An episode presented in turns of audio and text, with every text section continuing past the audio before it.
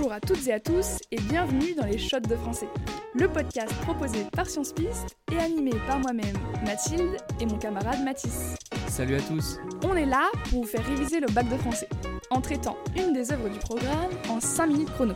Dans cet épisode, on s'intéresse à un recueil de poésie un peu particulier, La rage de l'expression de Francis Ponge. Tu connais un peu Mathis? Oui, alors La rage de l'expression, c'est un recueil qui regroupe sept poésies, écrites pendant la Seconde Guerre mondiale et publiées en 1952. Ok, et concrètement, qu'est-ce qu'il a d'intéressant ce recueil?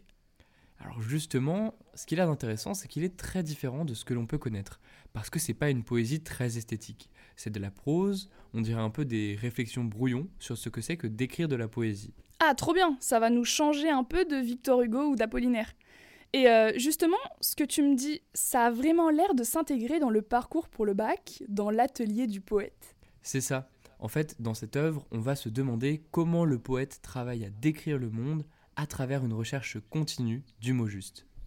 Bon, déjà pour moi, l'idée qui ressort le plus, c'est la lutte du choix des mots. Enfin, clairement, pendant tout le recueil, il cherche à utiliser les mots les plus appropriés.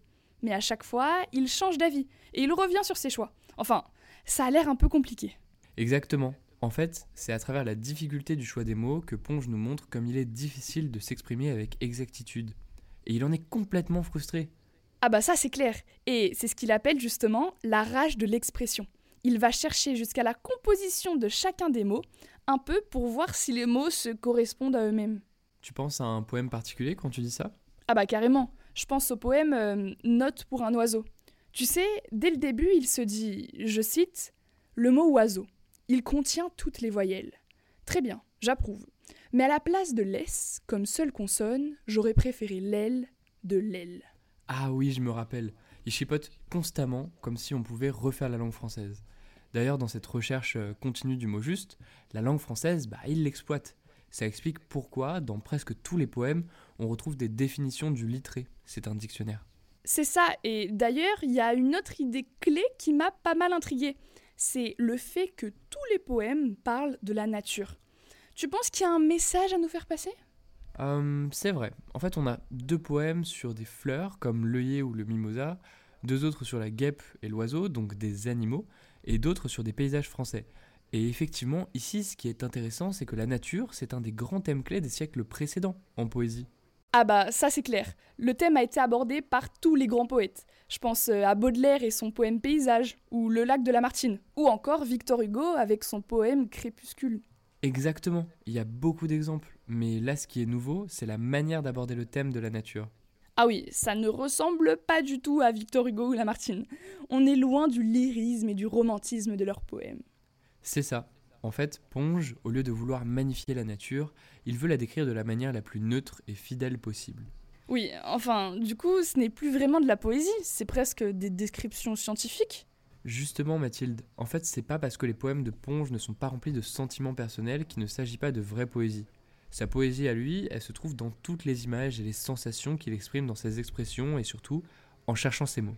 Ah ok d'accord, je comprends. Mais pour moi, c'est le choix de ces mots le plus important. Parce que c'est un peu ce dont on parle quand on parle de l'atelier du poète. Pour Ponge, les mots sont un jeu. Et ça, c'est notre troisième point clé. Hum, comment ça? Bah, quand on lit ses descriptions, il y a toujours dans sa lutte contre le sens des mots une certaine pointe d'humour. Et pour ça, dans un autre livre, il a créé le concept l'objet. C'est quoi? L'objet, c'est le mélange d'objets et de jeux.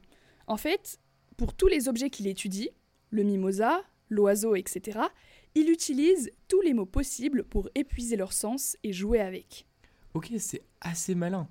Et j'ai remarqué d'ailleurs qu'en les manipulant, il les décomposait et par exemple pour l'œillet, il en fait une acrostiche. Tu sais ce que c'est?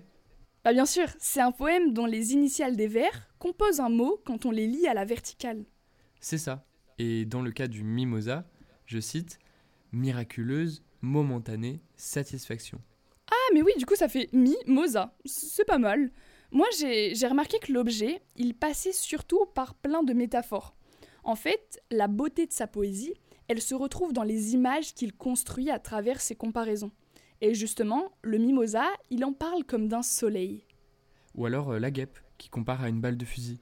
tout passe en fait par le jeu des images. Exactement.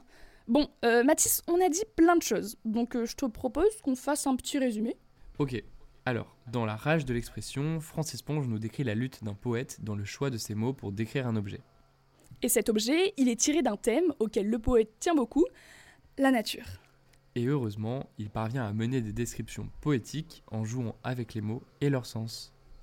Voilà, c'est tout pour aujourd'hui. N'hésitez pas à partager ce podcast avec vos amis qui sont en train de réviser.